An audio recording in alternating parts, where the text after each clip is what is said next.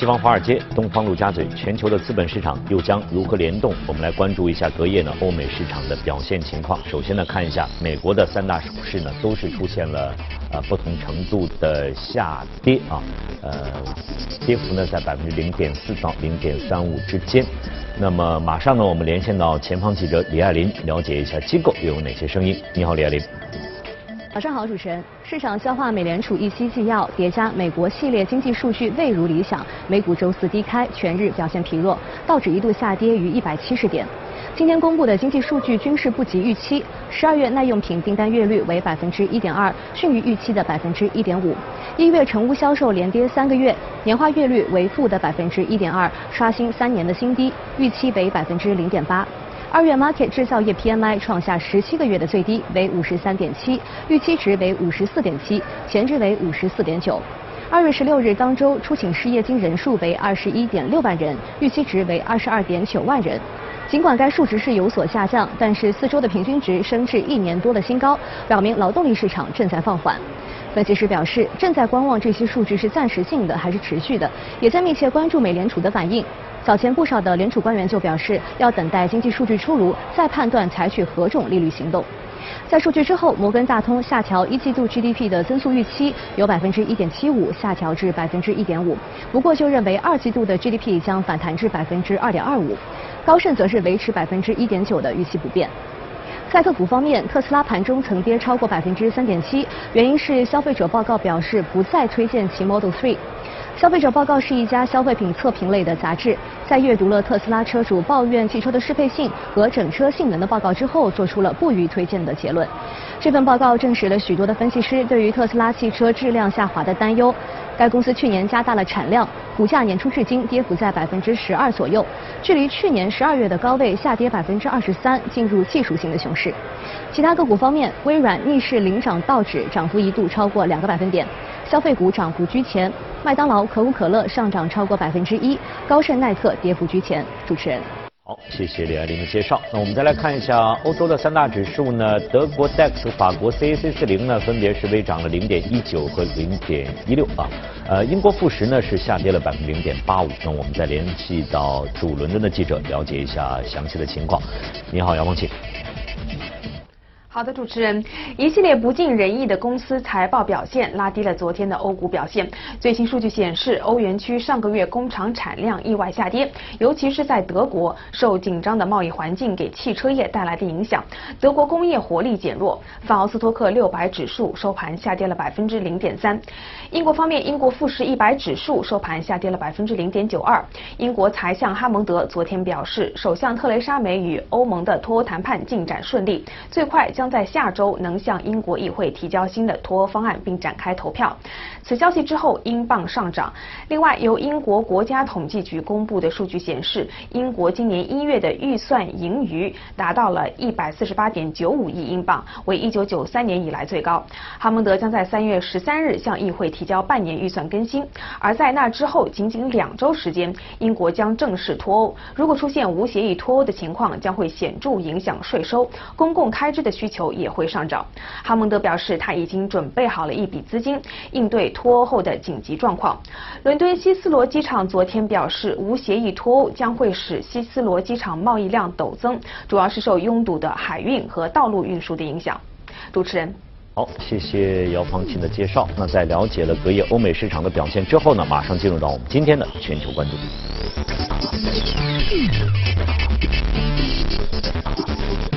好，今天呢，我们和李琦呢共同来关注一下全球市场。早上好，李琦。早上好。呃，其实刚才在我们的这个国际消息当中啊，就对于二零一九年的国际的经济形势呢，呃，有些专家也发表了他们一些观点。可能大家对于二零一九年也是感觉充满了很多的不可预测在里面。是。但是，呃，除我们排除有可能会出现的所谓的黑天鹅事件之外，可能影响的话就是美联储的动作。美联储的每一个动作。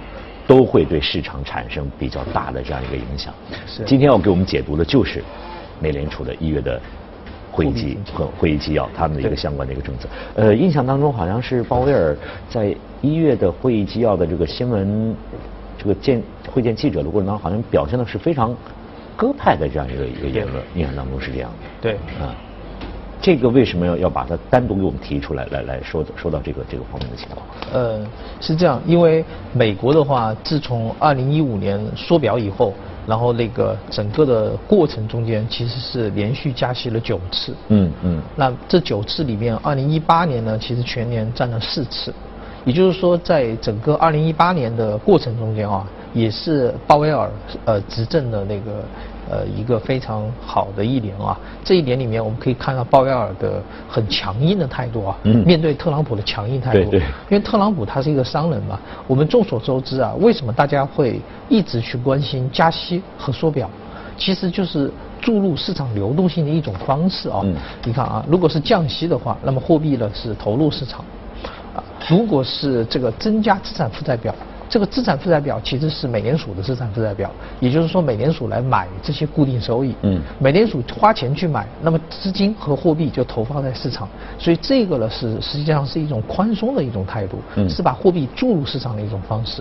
那么作为特朗普而言呢，他当然希望货币都到市场上，利率越来越低，那么这是促进经济的啊，特别是促进他自己的一些经营的产业啊，和他背后代代表的一些。呃，财团的一些利益，所以特朗普心中他是希望最好他执政过程中间一路降息，一路投投放市市场货币，但这个呢，其实对于长线或者中长线呢，美联储的这些官员而言，他是不愿意的。美联储呢，它的两大职能，第一大职能，它是要控制这个通货膨胀率，第二个是要保证就业率，嗯所以他们。美联储的官员是希望美国经济能够长治久安的，所以从那个整个的加息行为来说，美联储是没错的。包括这个鲍威尔的前任耶伦等等，他们的政策都是很好的啊。所以鲍威尔一直呢想呃表现出来一个非常独立的一一种态势，嗯，但特朗普就拼命的去干预了，嗯嗯。但是经过一年的干预呢，实际上我们可以看到，特朗普现在干预的力度还是很强的。鲍威尔呢也逐渐妥协了。以前他们的言论呢，从耶伦开始叫渐进式加息，啊，然后那个鲍威尔呢就是延续性的渐进式加息。嗯，现在通过一月份的这种所有的会议纪要，我们可可以看到，他逐渐删除了进一步渐进式加息的这种言论。嗯，他删除了。这个鲍威尔的态度发生转变。我们应该不是简单的理解他是屈从于特朗普，应该是他还是根据目前的这样一个经济形势来做出他的这样一个一个一个一个一个表述的，是吧？啊，所以我们所有的这种呃这种判断的话，包括刚才这个前面的几个嗯呃评论员说的那个，他们非常关注美国的经济数据。嗯，那美国经济数据有两点，第一点就是就业率。啊，第二点是通胀率，这也是美联储它的呃关注的两个大点嘛。那么我们现在可以看到，美国的就业数据还是非常好的，但是经济数据呢，由于受到两方面的，其实三方面的一个未来的一个不确定性。第一个方面呢，就是这个美联储由于财政方面啊，一个是货币政策啊，一个是财政政策。由于财政方面呢，呃，大规模的减税啊，这种事件导致了其实美国经济啊，这个中。中短期啊，其实是不大利的啊，不大好的，这是一个方面啊。第二个方面，欧洲经济啊，其实数据啊是越来越疲软。第三个方面也包括中美的一个贸易战的一个呃一个谈判的这个细节啊，到底是否能够更有效的这个落地？这三方面就引起了美国经济啊这个呃通 通胀数据的一个疲软，也就是说确呃存在一定的不确定性。嗯。所以鲍威尔基于这一点呢，包括美联储的一些官员的话，他们呃就。在特朗普的这种强压之下，有了一定的让步和妥协。嗯。啊，但是目前来看的话，就是说我们一直在说这个今年二零一九年的不确定性，或者说你刚才你也提到了美国的经济的一些不确定性。对。那么这个刚才主要是呃，由于它的财政政策也好，货币政策也好，甚至它的就业率也好。但是实际上是看目前来看的话，比如就业率，它已经是达到了近些年的一个一个呃一个一个比较好的这样一个一个数数值表现。对。那么通胀率，它是目标是百分之二的这样一个一个通胀的一个目标，应该也差不多是在。对，在这个这个这个线上了。是。那么各方面来看的话，应该说，哎，数据还可以吧？对。但是为什么会会有很多的这个这个一些一些疑虑或者一些一些大家的一些担忧在这里面？呃，我觉得这个美联储的这个这一次的一定程度上的妥协啊，和这个二零一八年九月份到十二月份期间这个美股下跌或者美股的一个调整有极其大的一个关系。众所周知啊，就是在欧洲的这些呃发达国家里面。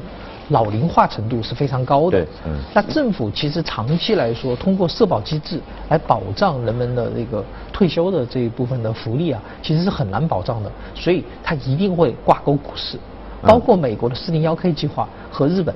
我们之前评论日本，就看到日本的首相不断的跟老百姓灌输一个观点，就是全民炒股。它的逻辑是在于哪里呢？你看这些老太太、老爷爷们退休了以后，的这个收入啊，呃，这个养老金是无法来弥补。你们都一起炒股吧，炒股股市好了，啊股市好了，你们不是都有钱了吗？美国人也是一样，挂钩四零幺 K 计划，甚至是你看我我认识的很多我们行业里面有很多呃同事啊，他是入了美国籍嘛。好，他你看他平时上班的时候老是在打理一个账户，他的四零幺 K 账户。其实他这个账户里面呢，他就自己配置一些权重股或者是绩优股、蓝筹股，包括我们待会节目里面会介绍那个菲利普莫瑞斯这种香烟公司啊，它都是属于什么高分红率，一年的分红率达到百分之六啊，五到六啊，然后贝塔呢是接近一。贝塔接近一是什么意思呢？就是说这个股票和指数是同步上涨，指数每年比如说涨个八到十，再给你分红个六，那你一年就百分之十六。这么好的事情，那其实这种好的固收啊，那正好就把养老金给打理出来了嘛。那所以这些，所以美国老百姓呢，他的四零幺 K 计划挂钩在股市上面，你把股市啊从二零一八年九月份给我打下去，其实对老百姓的伤害很大的。嗯。其实对民意啊和呼声很大，所以美联储呢，他不得不在这一点上妥协。嗯。但是我觉得这一次做的就特别高明啊，呃你看一下美国的历史上的熊市啊，都是由于加息。啊，造成的。嗯嗯。那每一次的连续加息个八次以上啊，美呃美股就面临着极大的一个调整。但这一次啊，我觉得很顺利的度过了。嗯。你看啊，从一五年到现在为止，连续九次啊，去年是四次。嗯。基本上现在讲讲究是，今年二零一九年可能加息一次到两次，一次的概率最高。对对。接下来就是缩表，也就是它加息过去了。嗯。这不加息了。但是美股呢，也就只调整了从一八年九月份到十二月份这一个小的一个小回调，接下来又一路上涨。就算它不是长不是快牛，也是个慢牛。嗯嗯。那这样的话呢，哎，整整个美国就度过了这种加息的对它的股市的阵痛。嗯。唯一就会伤害的是美美美元货币的这个强势地位。因为我们也知道，这个加息以后，美国的这个这个基准利率到二点二五到二点五之间，这个利率比较高，所以导致了你看，在一八年很多新兴国家它的货币流出。流出，对。啊，这个流出就是看了，哎，美国你在加息嘛，嗯，未来看好嘛，所以我奔高处走嘛，哎，我我就流出，一流出直接伤害的是股市，包括越南啊这种这种股票市场。那你看，美国经济一好，大家把钱一流出，流出了以后呢，股市啊就等于抽逃了。抽逃了以后，在没有外汇管制的情况下，这个股市就会直线下降。所以在整个一八年，新兴国家的那个涨幅很差。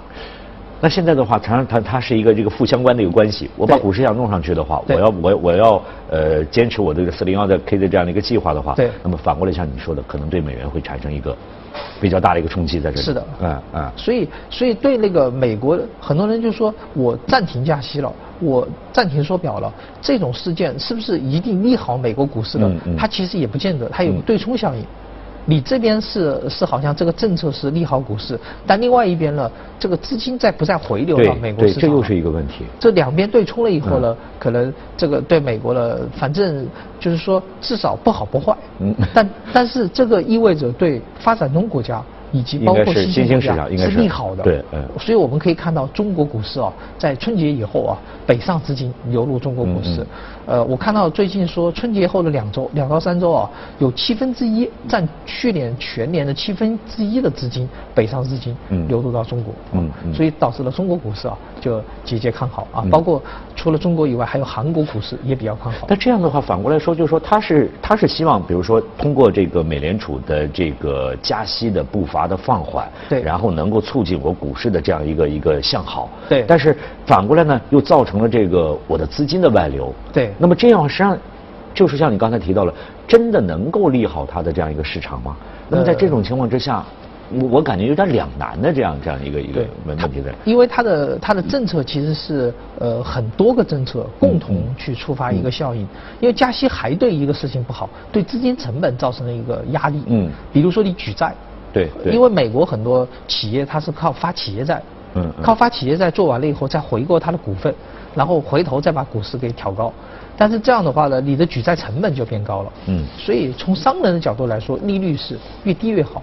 你现在不加息，接下来再降息，啊，然后你这样的话呢，你个利息下去了以后，经济了，哎，这样才能够促进经济的基本面。所以它的这个组合拳呢，其实，呃，因为毕竟特朗普他只是一个总统，啊，下一届能不能连任，对谁都不知道。嗯嗯。那即便连任，也就两届。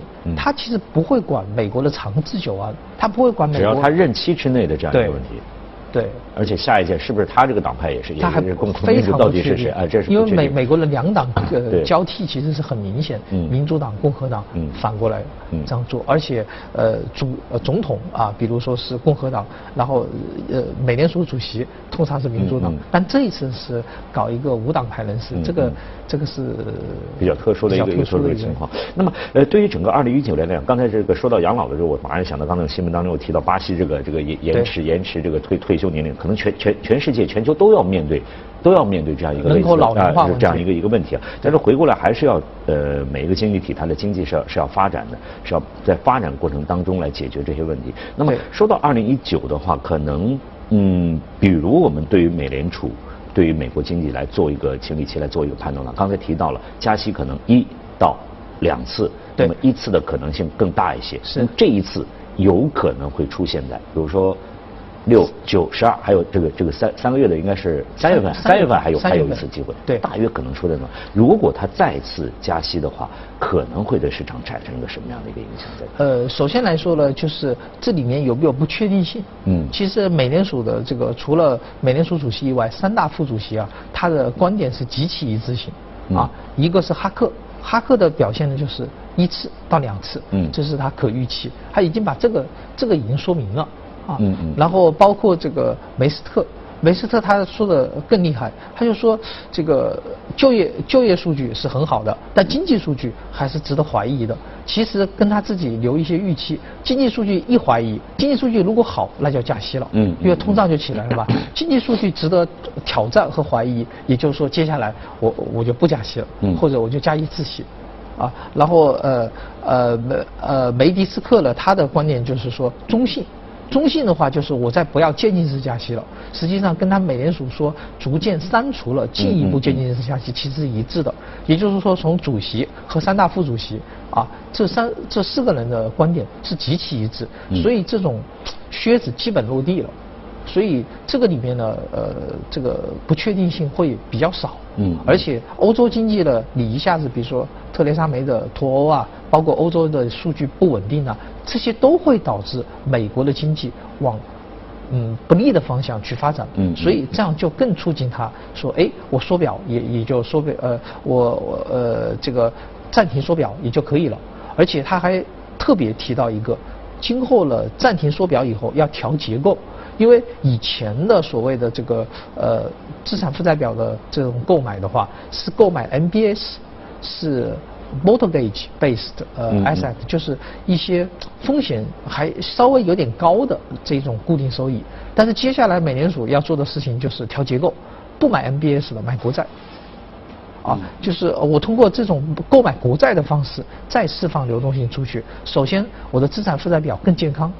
我不是持有一些 MBS 在手上，我持有的是美国的一些国债。嗯。第二方面呢，通过这种方式呢，哎，我这个总量啊就不缩减了，啊，我只是把结构换掉了。嗯。但是投放到市场的货币资金呢，我并没有呃抽一点回来。嗯嗯。所以这些政策呢，实际上对二零一九年整个的美股市场至少平稳发展是有很大的一个帮助的。嗯。不能说它一定会造成呃这个二零一九年美国市场的一个上涨，但是至少它不会。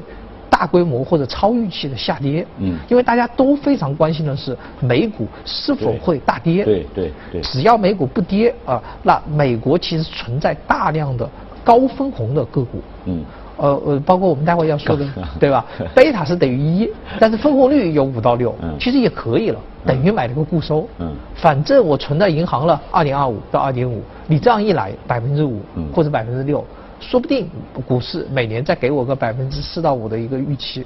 那也也也有十或者十一，嗯，对于一个成熟国家而言，已经可以了。确实，对于二零一九的美国市场呢，大家都是有忧虑、有担心都在里面。这个很多的跟人们认为很多的可能经过了二零一八的这样一个上涨之后，很多人甚至对二零一九的美国市场是不抱有太大希望的，在这里面认为甚至有可能都是出现下行。各路的这个这所谓的专家呢，他都是做出一个判断。那么李琦的分析就是说，二零一九极有可能是比较。平稳的这样一个一个一个一个一个一个一年的这样一个年份在这里面。对，嗯嗯，对美国市场，嗯，但是对于新兴国家而言，可能就是一个非常好的一个机会，嗯，因为美国美元至少美元这个货币，由于特特特里芬的这个难题，美元货币不再上涨了，不再上涨了以后呢，货币这个原因，资金逐渐流回到发展中国家，嗯，然后发展中国家里面，新兴国家里面有些经济又比较好。事实上，我们也可以看到，呃，非常非常多的新兴国家逐渐起来了啊，包括它的人工智能的应用啊，还有高科技的研发，所以这样对这些国家来说，哎，其实是一个很好的机会。嗯。所以对于全球的一个配置来说，美股方面尽量保持一一些高分红的个股。握在手上，嗯，或者逐渐降低一部分的仓位，嗯，再把这部分的仓位的转移到新兴国家，嗯嗯，这个是二零一九年极好的机会。不过欧洲呢，的确是问题还是蛮多的，太多的不确定性在这。对，所以欧洲的这种配置的话，尽量减少。嗯，好，那非常感谢李琦呢，就这个全球市场所做的解读和分析。但是由于时间关系呢，恐怕我们刚才一直提到的这只这只热股呢，今天就没有办法去去说了。我们要要要下次有时间呢，再跟大家来。做一个详细的介绍。好的，好，谢谢李琦。我们来关注一下其他方面的一则消息啊。这个是美国研究人员借助计算机模拟发现呢，借助太阳风有望在月球表面制造水，这将为未来建立月球基地提供便利的条件。太阳风是太阳上层大气射出的带电粒子流。美国航天局二十号发布新闻公报说，研究人员利用计算机程序模拟了太阳风冲击月表时发生的化学反应。模拟显示，当高速带电粒子以每秒四百五十千米的速度冲击月表时，其中的质子会与月表的电子相互作用，形成氢原子。而这些氢原子能与月壤中二氧化硅等化合物中的氧原子结合，形成氢氧根，成为制造水的原料。美国航天局等离子体专家称，这表明月球上的每块岩石都可能用于制造水，特别是在被太阳风照射后。研究显示，不断冲击月表的太阳风能使月壤中硅、铁和氧原子之间的化学键断裂，让氧原子出现不饱和键，得以与氢原子结合。研究还提示了探月者应去哪里寻找制造水的原料。由于太阳辐射会激发储存在月表的氢原子，使其外溢至太空。月球赤道等温暖地区的氢原子较少，相对寒冷的极地附近则存在更多氢原子。研究人员认为，照此原理，宇宙中任何表面裸露有二氧化硅的天体都有可能成为一个制造水的化工厂。不过，具体如何在外星球制造水，还有待进一步研究。去年的十二月十七号，来自菲律宾的卡特里奥纳·格雷从呃九十四位佳丽当中脱颖而出，赢得了二零一八年的环球小姐的桂冠。这一时间呢，成为菲律宾的骄傲。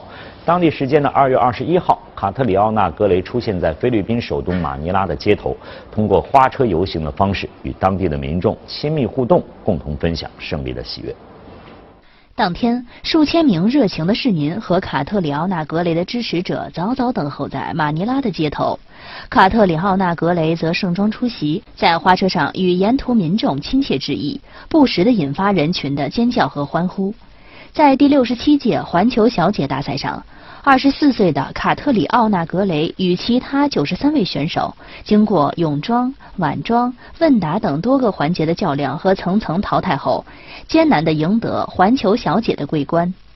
据了解，环球小姐大赛创立于一九五二年，和世界小姐、国际小姐比赛并称为世界三大选美赛事，旨在为全球女性提供一个展示美好、独立、自信的舞台。